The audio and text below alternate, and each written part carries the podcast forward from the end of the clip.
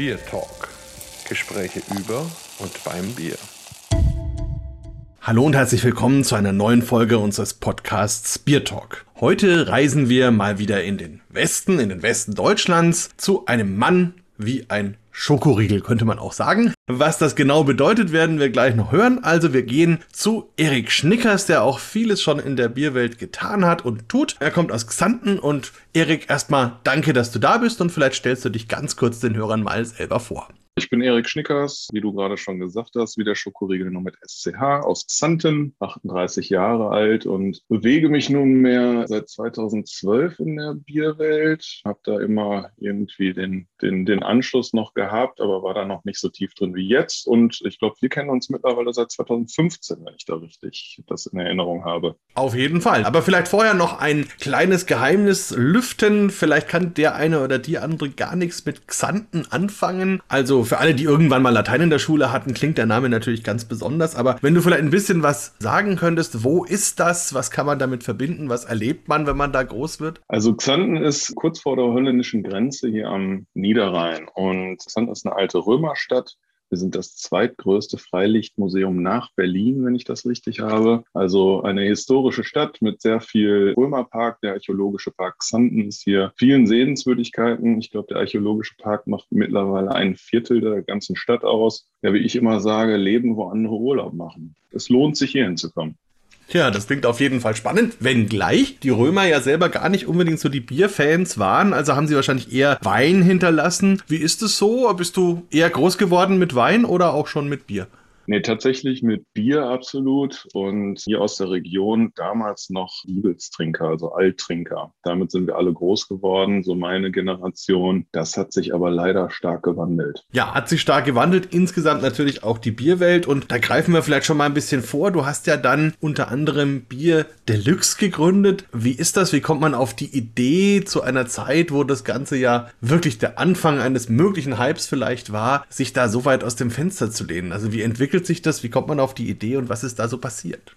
Das ist tatsächlich eine sehr interessante Geschichte und eigentlich hat der erste Gedanke schon 2006 angefangen. Ich habe Automobilwirtschaft studiert und habe mit einem Freund von mir an der Theke gesessen. Ich habe damals immer eigentlich Weizenbier getrunken. Dann haben wir an der Theke gesessen und haben gesagt, wir müssten irgendwas anderes machen als Autos irgendwas zusätzlich. Und dieser Gedanke hat uns während des Studiums immer weiter verfolgt. Der Guido ist dann noch nach Nizza und nach Miami gezogen. Wir haben uns trotzdem nicht aus den Augen verloren, haben immer wieder uns ausgetauscht. Und eigentlich ging es immer, wenn wir da saßen, immer um das Thema, müssen irgendwas anderes machen außer Autos. Dann ist der Guido 2012 mit seinem Studium dann auch endlich mal fertig gewesen, kam nach Hause und hat im Prinzip gesagt, jetzt weiß ich, was wir machen und hat mir dann direkt einen Link geschickt vom ZDF Zoom, der hieß Hopfen und Malz verloren und damals war eigentlich die Kernaussage, dass wir Deutschen zwar das Bierland Nummer eins sind und auch sehr gute Biere machen, aber definitiv nicht kreativ sind in unserer Vielfalt. Dann habe ich mir das angeschaut und habe gesagt, dass die Idee und und naja, man hätte schon früher drauf kommen können, wenn, wenn man die ganze Zeit beim Bier bespricht, dass man was anderes außer Autos machen soll, dann hätte das auch so naheliegen können. So war der Grundstein für Bier Deluxe gelegt. Und dann ging es eigentlich auch sehr schnell. Im Mai hat mir der Guido diesen Link geschickt. Im Juli war die Firma gegründet und am 18.10.2012 waren wir online mit 40 Bieren, glaube ich, damals. Was ja damals schon eine ganz schöne Auswahl war. Vielleicht noch ganz kurz, der Guido war ein Studienfreund von dir oder ein Schulfreund oder? Genau, Studienfreund. Wir haben beide Automobilwirtschaft studiert. Er kam halt aus der Nähe von Berlin und ich dann ja aus dem anderen Ende der Welt. Und ja, da haben wir uns kennengelernt und, und sind da halt in Kontakt getreten die Idee, das gleich online zu machen, war auch klar? Oder hat ihr vielleicht auch überlegt, was weiß ich, eine Brauerei zu machen oder einen Laden oder irgendwie sowas? Tatsächlich war der Gedanke gar nicht da, dass wir irgendwie einen Laden oder sonst was machen. Dieses Thema Laden kam natürlich im Nachgang immer wieder mal auf, aber eigentlich war klar, wir machen was online. Irgendwie war die Zeit dafür da. Der Guido war technisch auch immer sehr aufgeschlossen und war da auch gut unterwegs und hatte da auch seine Stärke. Und von daher hat sich nie die Frage gestellt, ob wir einen Ladenlokal Lokal machen und schon gar keine Brauerei. Denn mittlerweile brauche ich zwar ein bisschen nebenbei, aber damals war ich ganz weit weg von einem Brauer und ja, würde auch immer noch nicht sagen, dass ich mich Brauer schimpfe, sondern ich braue hobbymäßig. Ja, apropos, also spätestens jetzt würde der Holger ja Durst bekommen. Der ist leider aktuell noch im Urlaub. Deswegen sind wir zu zweit. Aber wir können ja trotzdem ein Holger Gedächtnisbierchen aufmachen. Also ich habe mir natürlich was ausgesucht und du hast dir bestimmt auch was ausgesucht. Vielleicht magst du mal anfangen. Also sagen, was du dir für ein Bier ausgesucht hast und es gerne auch schon mal aufmachen und mit uns verkosten. Sehr gerne. Also ein Holger Gedächtnisbier trinke ich selbstverständlich gerne. Schade, dass er nicht mit dabei ist. Und ich glaube, es ist ein wirklich schönes Bier und zwar das Sierra Nevada Pale Ale. Ein schönes und ein ikonisches Bier, würde man sagen, wenn man das direkt übersetzt. ja, definitiv. Also als du mir gesagt hast, bring dir doch ruhig ein Bier mit, eins, womit du was verbindest, da war der Blick eigentlich durch den Kühlschrank. Ich meine, es sind genug Biere da, aber relativ schnell beim Sierra Nevada. Aber letzten Endes ist dieses Pale Ale für mich der Inbegriff von Craft Beer, so kann man schon fast sagen. So war eins der ersten Biere, die ich probiert habe. Und es ist halt immer noch in meinem Kühlschrank. Also nicht das erste natürlich, sondern mittlerweile Charge X hoch N. So würde ich mal fast sagen. Okay, aber nichtsdestotrotz sind wir jetzt mal gespannt, was du dazu sagst, wie du es beschreibst. Lass uns mal ein bisschen teilhaben. Ja, erstmal macht es schon Spaß, die Dose zu öffnen. Und diese ja, orangene Farbe, fast Kupfer. Finde ich super. Der Schaum ist, ist wie immer toll und ich habe extra dieses Pale Ale Glas, weil das, das Sierra Nevada schmeckt mir da extrem gut raus. Ist dafür einfach wie gemacht und da schießt dir direkt der Hopfen in die Nase, ohne aber direkt den Fruchtkorb, wie man so schön sagt, bei den ganzen Naipas zu öffnen, sondern es ist ein Pale Ale, was zwar hopfig riecht, aber nicht so extrem fruchtig. Das finde ich sehr schön und man merkt so, ich würde das immer beschreiben, die Mischung aus dem Englischen, also der Basis quasi, und dem amerikanischen Pale Ale. Das finde ich gut getroffen. Also es hat eine leichte Fruchtigkeit, aber ohne übers Ziel hinauszuschießen. Und ansonsten würde ich jetzt erstmal sagen, Cheers. Ja, absolut. Prost. Und schauen wir mal, was du dann im Mund von diesem Pale Ale hast. Aber ich sag auch immer, also das ist, das ist auch ein schönes Bier, was man quasi jeden Tag trinken kann, von dem man auch mal zwei oder drei trinken kann. Das überfordert einen nicht, aber es ist eben interessant und spannend und hat immer wieder neue Facetten. Also es ist bei jedes Mal, wenn ich das trinke, entdecke ich wieder irgendwas, was ich vorher nicht so hatte. Und das finde ich auch sehr, sehr schön an diesem Bier. Also absolut kann ich nur wiedergeben und auch der Geschmack, es ist einfach ja immer wieder ein Fest. Du hast halt wirklich so eine, so eine Knackigkeit, eine schöne bittere und, und da auch der Hopfen, der spielt sich da auch, spiegelt sich da sehr gut wieder, aber ohne ja, wie du es gerade gesagt hast, zu überfordern. Also es ist einfach ein rundes Bier. Es gibt eigentlich beim Bier keine wirklichen Allrounder, aber es ist schon fast ein Allrounder, weil du einfach tatsächlich den als Durstlöscher nehmen kannst, aber auch zum Genießen. Also es ist wirklich einfach ein schönes Bier. Anders kann ich es nicht sagen. Ja, wunderbar. Na, dann wünsche ich dir mal viel, viel Spaß mit deinem Bier und stell dir vielleicht noch eine Frage, bevor ich dann meins auch aufmache. Dann können wir ja mal virtuell anstoßen. Aber ich habe vorhin, als du so geschildert hast, so Craft Beer und du und dein Erlebnis und du kommst da so rein, da ist mir ins Gedächtnis gerutscht, ihr habt mal einen Werbespot von Bier Deluxe gemacht. Und das war damals ja wirklich auch eine, eine, Sensation eigentlich, denn ihr habt Leute gezeigt, also mehr oder weniger ganz normale Menschen, die waren nackt, also man hat sie natürlich nur Oberkörper gesehen und die haben dann jeweils verschiedene Craft-Biere probiert. Und es ging dann darum, wie die reagieren, also um den Gesichtsausdruck zu sehen, wie sie überrascht sind, wie sie vielleicht die Mundwinkel zusammenziehen, was da eben so passiert, wenn man neue Aromen, neue Geschmäcker und sowas erlebt. Und konntest du das irgendwie nachvollziehen? War das bei dir persönlich vielleicht auch so? Oder wie seid ihr überhaupt auf diese Idee gekommen, sowas zu machen? Als ich die Idee von dem Clip gehört habe, fand ich die total super. Schade, dass ihr mich gerade nicht durchgehend habt schmunzeln sehen können. Ich finde den immer noch mega und es beschreibt das Ganze sehr gut. Letzten Endes sind wahrscheinlich die Hörer vom Podcast alle tief in der Craft Beer Szene drin, aber wir dürfen nicht vergessen, dass draußen da so viele Menschen noch unterwegs sind, die schon ich sag mal, in manchen Teilen Deutschlands ein Kellerbier als Craftbier bezeichnen. Also eigentlich für, für andere Teile Deutschlands ein ganz normales Standardbier. Und wenn man die an so ein Pale Ale, auch ein, ein Sauerbier oder ich weiß nicht was ransetzt oder noch viel schlimmer dann quasi ein IPA oder ein Napa, wie man heute so schön sagt, und deren Reaktionen sieht, dann spiegelt das das immer noch wieder. Man hat ab und zu Begeisterung, man hat Leute, die sich schütteln. Und deswegen, der ist immer noch, auch wenn er schon ja wirklich alt ist, top aktuell. Und ja, klar, auf jeden Fall. Ich finde, was der Clip auch ausstrahlt, dieses Oberkörperfreie, ich finde es einfach noch, immer noch mega. Das ist einfach so, so beschreibend. Und ein Freund von mir, der behauptet ja immer noch, ich hätte auch einen Part in diesem Video. Und zwar der etwas kräftigere Mann mit dem Bart. Aber ich bin es nicht. Nein. Aber du könntest es sein. Ich meine, der schüttet sich am Ende des Films sogar über seinen Kopf, muss man auch sagen. Ja. Also eine sehr, sehr spannende Geschichte. Aber vielleicht an der Stelle mal kurz, das war ja dann wirklich eine bundesweite Fernsehwerbung. Das finde ich jetzt auch eigentlich eigentlich eine ganz schön krasse Sache, wenn man überlegt, ihr sitzt da zusammen, überlegt euch, wir gründen mal eine Firma, dann gründet ihr eine Firma innerhalb von ein paar Monaten und dann auf einmal seid ihr bundesweit im Fernsehen. Wie ist das denn gelaufen? Also kann man das einfach so machen oder wie kommt man auf so eine Idee? Kann man das einfach so machen? Ja und nein. Natürlich könnte man das einfach so machen, aber das hat natürlich auch A, alles mit Geld zu tun. Da mache ich, glaube ich, gerade, erzähle ich gerade, glaube ich, keine Geheimnisse. Und B, der Anstoß kam von einem unserer Gesellschafter, dem Aaron, der halt ein sehr, sehr guter Freund von mir war und ansonsten auch das eine oder andere Online-Unternehmen hat.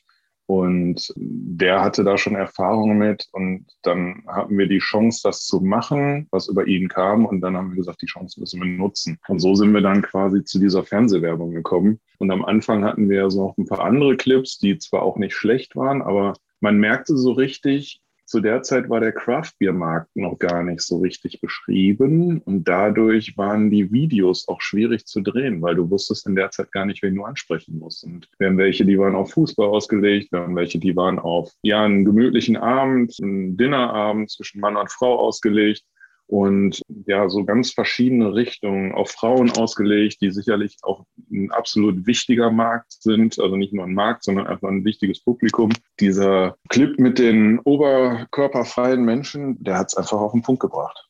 So.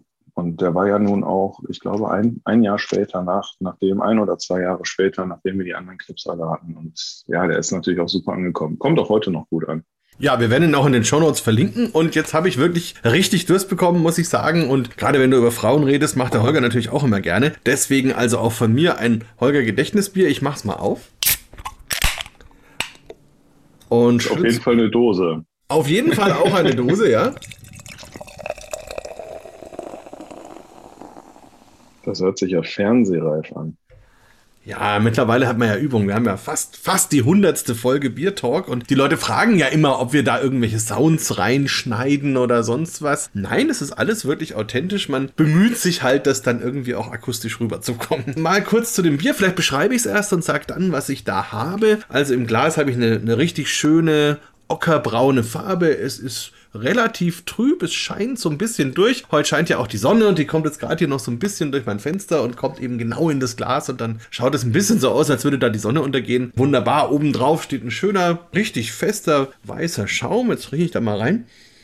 Wir haben ganz viele fruchtige Noten, also wesentlich mehr sicherlich als bei dem Sierra Nevada Pale Ale. Da sind ganz viele so Papaya, Mango, Ananas, Litchi, also ziemlich viele verschiedene tropische Früchte. Ich probiere das mal ja, es geht los. Man hat erstmal diesen fruchtigen Eindruck, dann kommt so ein bisschen brotig, karamellig und das geht dann über in eine ziemlich intensive Bittere, die sehr, sehr lange anhält. Aber nicht überbordend ist, also ganz angenehm ist. Also ein schönes Bier. Es handelt sich um ein IPA und der Name heißt Gran IPA und das spielt so ein bisschen mit dem Namen der Brauerei. Die Brauerei ist nämlich Granizo. Die kommt aus Chile da war ich vor zwei, drei Jahren mal bei einem Bierwettbewerb und habe dort unter anderem eben auch Biere bewertet und wir sind ein bisschen rumgefahren, haben dann auch diese Brauerei besucht und ich habe sie damals kennengelernt, wirklich als Spezialisten für holzfassgereifte Biere, für Sauerbiere. Also die machen ganz viele Biere eben in, in vorbelegten Fässern, gibt ja viel Wein auch in Chile zum Beispiel und Spirituosen. Und sie haben auch ein spannendes Projekt, wo sie mit dem Chicha-Bier, das ist dieses einheimische Urbier dort, experimentieren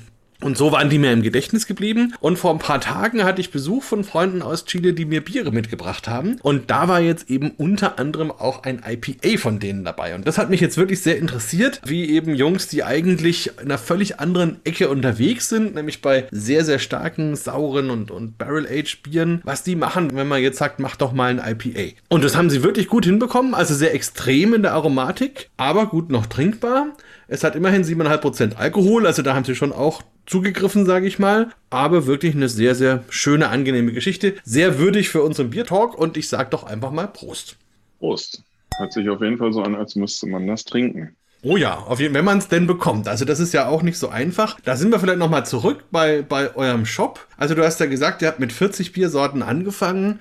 Das reicht ja wahrscheinlich nicht. Also wenn man dann bundesweit in die Werbung geht, da bestellen ja dann doch vielleicht drei oder vier Leute und, und die wollen vielleicht auch mehr als 40 Biere haben. Gab es denn da nicht Herausforderungen, wo ihr am Anfang gar nicht damit gerechnet habt, was dann so, so auf euch zugekommen ist und, und wie löst man das dann? Also es gab wirklich tausende von Herausforderungen, von anstrengenden bis schönen Geschichten. Als erstes ist natürlich die Frage, wie kriegst du es innerhalb von Deutschland überhaupt ja, in dein Lager, was letzten Endes quasi, ich glaube, die Scheune von Guidos Oma war am Anfang. Und ja, wie kriegst du es dahin? Der Logistiker fragt, wo ist denn die Rampe, wo wir ranfahren können? Die ist natürlich nicht da, die hatten wir natürlich nicht. Du hast Menschen, die fragen, ob sie deine Betriebsstätte besichtigen können, weil sie denken, die kriegen eine Brauereiführung. Also das sind so mal nur zwei kleinere, aber ganz lustige Sachen. Aber Einfach, wie gesagt, der Transport macht das Ganze sehr, sehr kompliziert. Wir sind teilweise, haben wir die Sachen selber eingesammelt, weil du natürlich Kleinstmengen bestellst bei den Brauereien. Und das sind nur so anfängliche Themen, die man dann ganz einfach hat. Wir sind ja dann auch recht schnell sehr gewachsen. Damals war der Markt oder beziehungsweise war die Konkurrenz ja einfach gar nicht so extrem groß. Es gab einfach gar nicht so viele. Von daher sind wir sehr, sehr schnell gewachsen, auch durch die Fernsehwerbung. Und dann musst du einfach nachziehen. Und das Schwierigste war, glaube ich, und die größten Fehler haben wir wir gemacht, weil es einfach gar keinen Markt gab. Aber dann ist die Frage, ist ein Fehler denn überhaupt ein Fehler oder einfach ein Feststellen von, von Themen, die da sind? Ne? Und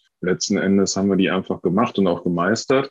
Ja, es gibt ganz viele spannende Themen, die, die da sind. Also da können wir, glaube ich, mehrere Podcasts draus machen. Okay, das können wir durchaus. Vielleicht so dein Highlight-Thema, wo du dich immer dran erinnern wirst, wo du dir heute noch an die Birne fasst, was da so schiefgegangen ist?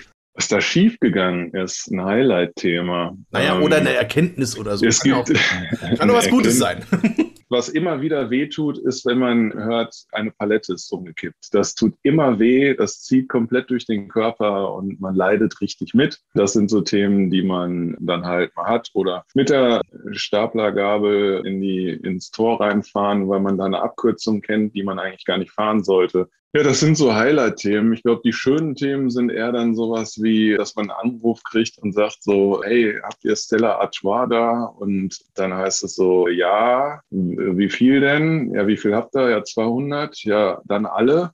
Fakt ist nur, die müssen morgen in Nürnberg sein. Okay, warum? Ja, wir sind für die und die Band unterwegs und wenn die keinen Stellar haben, spielen die keinen Ton. Das sind so ganz witzige Geschichten, haben wir halt auch geschafft. Die Band hat heutzutage ein eigenes Bier, aber das sind so Highlights, die man dann halt auch zwischendurch hat und das macht das Ganze auch irgendwie spannend und witzig. Und ja, dass wir das damals schon mit zwei Mann geschafft haben, die einfach quer durch Deutschland verteilt sind, dann auch noch, das war schon cool. Also, das war wirklich schön. Klingt super und ihr habt dann also nicht nur was für die Bierwelt getan, sondern auch für die Musikwelt. Das ist natürlich auch schön. Ja, wenn die nicht aufgetreten wären, dann hätten wir echt ein Thema gekriegt. das kann ich mir echt gut vorstellen. Ja, und das hat natürlich für dich auch bedeutet, denke ich mal, dass du auf einmal ganz, ganz viele Biere probieren musstest, konntest, wolltest, wie auch immer. Also wie erlebt man das denn, wenn man praktisch so einen unendlichen Zugriff hat und muss man sich da irgendwann auch mal ein bisschen am Riemen reißen? Wie geht das denn so? Also völlige Überwältigung am Anfang. Und ich hatte so ein Schlüsselerlebnis tatsächlich mit einer unserer ersten Brauereien, die auch immer noch eine meiner Lieblingsbrauereien ist dem Brauhaus Faust und wir haben damals mit dem Cornelius Faust eine Führung durch seine Brauerei gemacht und dann auch viele Biere verkostet und ich war total überwältigt und habe dann nachher zu ihm gesagt, so, boah, Cornelius, ihr habt so viele gute Biere und was trinkst du denn am liebsten? Dann sagt er so, mein Pilz. Und ich so, ja, wie, also passte gar nicht in meine Welt. Ich sage, wieso? Und keine Ahnung. Und dann hat er es mir erklärt und das kann ich mittlerweile sehr gut nachvollziehen. Er sagte, naja, wenn du einen Abend hast und trinkst ein Bier, dann, dann willst du natürlich rumexperimentieren, dann probierst du. Aber wenn du auch auf einer Veranstaltung bist oder sonst wo oder halt auch mal drei, vier, fünf Biere trinkst, dann bist du mit dem Pilz einfach besser aufgehoben, weil ansonsten überwältigt dich irgendwann der Geschmack. Und das kann ich nur wiedergeben. Dennoch probiere ich nach wie vor sehr gerne. Es macht mir immer noch extrem viel Spaß. Deswegen habe ich eigentlich meistens nie mehr als irgendwie vier oder fünf die gleichen Biere auf Lager und probiere einfach immer noch gerne durch. Und am Anfang möchte man natürlich noch viel mehr, als man trinken sollte. so sagen wir das mal. Aber nach einer Zeit lässt das auch ein bisschen nach. Also immer noch, ich habe die Lust am Probieren definitiv nicht, aber man hat da nicht den Druck hinter, weil man weiß, irgendwann es kommt genügend nach, sodass man da keine Verknappung hat. Ja, und deswegen, also mir macht es immer noch Spaß, du weißt das. Ich glaube, ich bin immer für neue Sachen zu begeistern, aber ich schätze auch die Tradition. Deswegen halt so ein Sierra Nevada Pale Ale, das werde ich irgendwie nicht leid. Ja, und da hat auch deine Umwelt davon profitiert, denke ich mal, oder? Gewinnt man neue Freunde, wenn man so einen Bierladen hat? ja, ob man neue Freunde gewinnt, weiß ich nicht nicht, aber da erzähle ich auch immer ganz gerne von meinem Freundeskreis. Die waren am Anfang sehr skeptisch, haben mir einen Vogel gezeigt und auch gefragt, wer, wer bestellt denn Bier online? Und die größten Kritiker, die bestellen mittlerweile die verrücktesten Sachen und sind da auch immer wieder froh, wenn ich neue Sachen im Kühlschrank habe.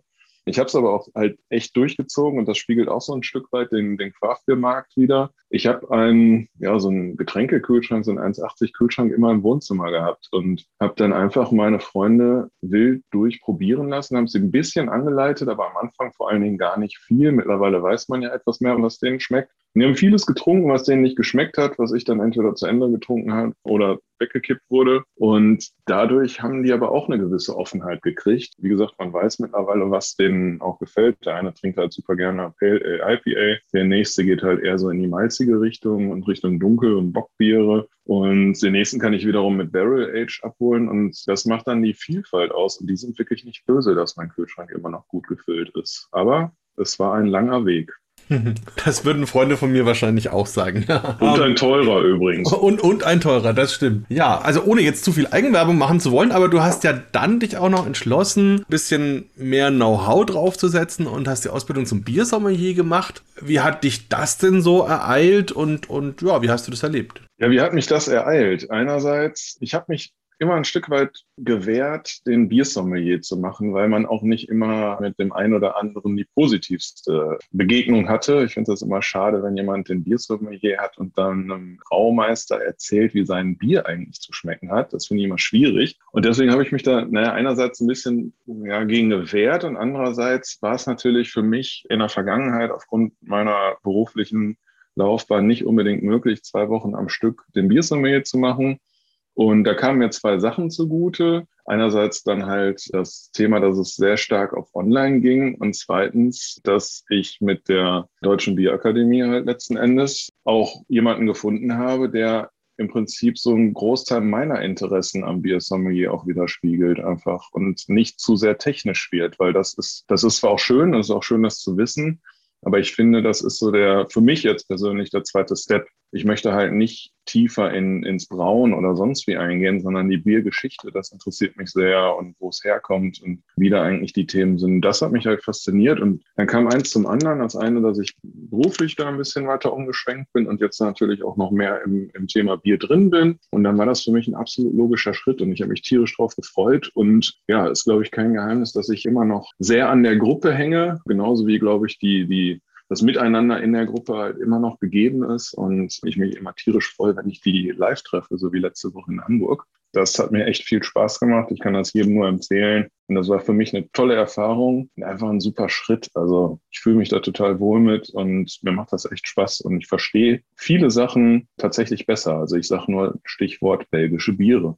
Wie gesagt, es soll keine große Eigenwerbung sein, aber ich finde es trotzdem ein spannendes Thema und würde die Fragen auch stellen, wenn du das woanders gemacht hättest. Was ich so interessant finde, ist halt auch dieses Erlebnis online. Das war ja vorher eigentlich ja gar nicht wirklich auf dem Schirm, glaube ich. Und durch die Pandemie wurden wir mehr oder weniger dazu gezwungen, solche Formate zu entwickeln und, und auch offen zu sein, die wirklich anzugehen. Und ich war ja am Anfang selber auch sehr skeptisch. Also funktioniert das? Ist das dann für die Leute so, als würden sie ein Video anschauen? Lernen die sich überhaupt kennen? Oder ist es dann eher so, ja, ich mache da halt irgendwie mit, damit ich irgendwie einen Titel bekomme oder so? Und war dann wirklich auch extrem überrascht, wie intensiv die Beziehungen gewachsen ist zwischen den Teilnehmern. Und das ist wirklich was, was, was mich selber eben absolut und auch absolut positiv überrascht hat. Und das würde mich auch interessieren, wie, wie, hast du das erlebt? Ist das was, was mit der Zeit wächst oder ist es schon am Anfang da? Und, und wie ist es dann, wenn der Kurs aus ist? Also wie, wie entstehen solche Bindungen, wenn man sich ein halbes Jahr lang trifft, aber nie wirklich gegenübersteht?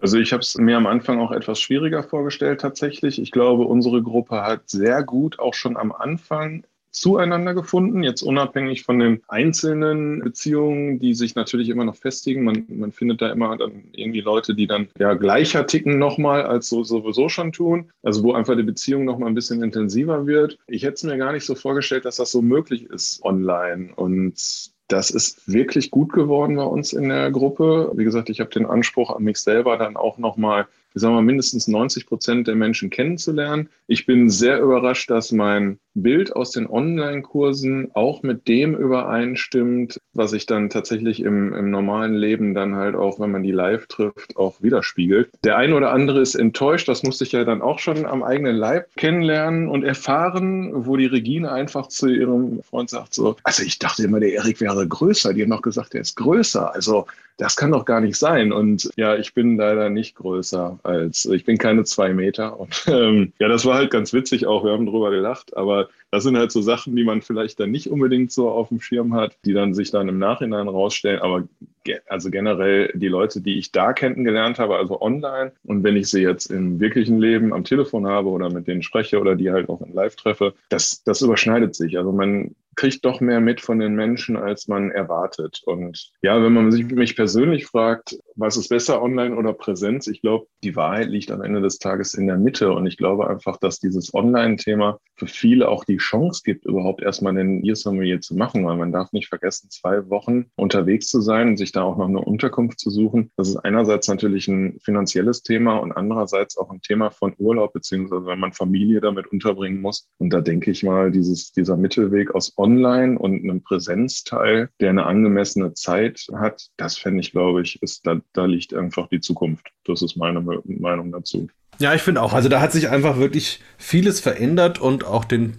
Blick der Gesellschaft auf so etwas verändert und auch die Akzeptanz vielleicht irgendwie geschaffen. Das ist doch auf jeden Fall cool. Ja, was mich noch interessieren würde, so als letzter Punkt, du bist ja auch selber, ja, Hobbybrauer, würdest du, glaube ich, sagen, wobei du ja schon vom Equipment her fast schon ein bisschen professioneller unterwegs bist mittlerweile. Wie hat sich das denn entwickelt und was hast du da schon so alles zusammengebraut? Also das war tatsächlich auch das Thema Zeit einfach. Ich hätte gar nicht gewusst, wann ich es früher machen soll. Und mir war klar, dass das wirklich eine schöne Sache ist, dass Brauen eine schöne Sache ist. Man hat mit den Rohstoffen zu tun und ich finde einfach dieses Riechen, Schmecken, das Erleben und dann halt auch selber was zu machen, finde ich super spannend. Und ja, mein allererstes war ein klassisches niederrheinisches Alt. Allerdings muss ich dazu sagen, ich habe das zusammen mit dem Zapfanlagendoktor gemacht, der auch hier in, in Xanten sitzt und der mir das das erste Mal dann auch gezeigt hat. Und wir, wir haben den Nachguss vergessen. Das heißt, das hatte ordentlich Power, das Bier. Also für ja, für nicht so geübte war das schon, schon ein Brett, aber es war unheimlich lecker. Dann IPAs habe ich gemacht, Roggen Pale Ale habe ich letztes Mal gemacht. Das ist natürlich schon ein bisschen tricky vom, vom Läutern her.